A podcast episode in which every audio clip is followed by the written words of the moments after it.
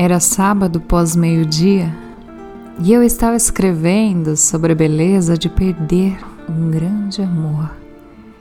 Para poeta, isso é lástima, a gente desacostuma de não poder ter um papel de tais palavras escritas, dedicadas, ensaiadas e amadas.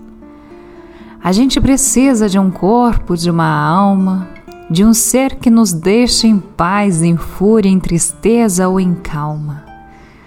Mas quando não temos, quando nos falta, as palavras transborda, todos percebem, todos em volta.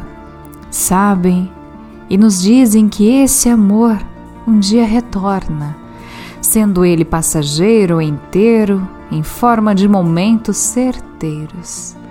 É o poeta que tende a sonhar, a gritar por dentro. É poeta que sempre fica.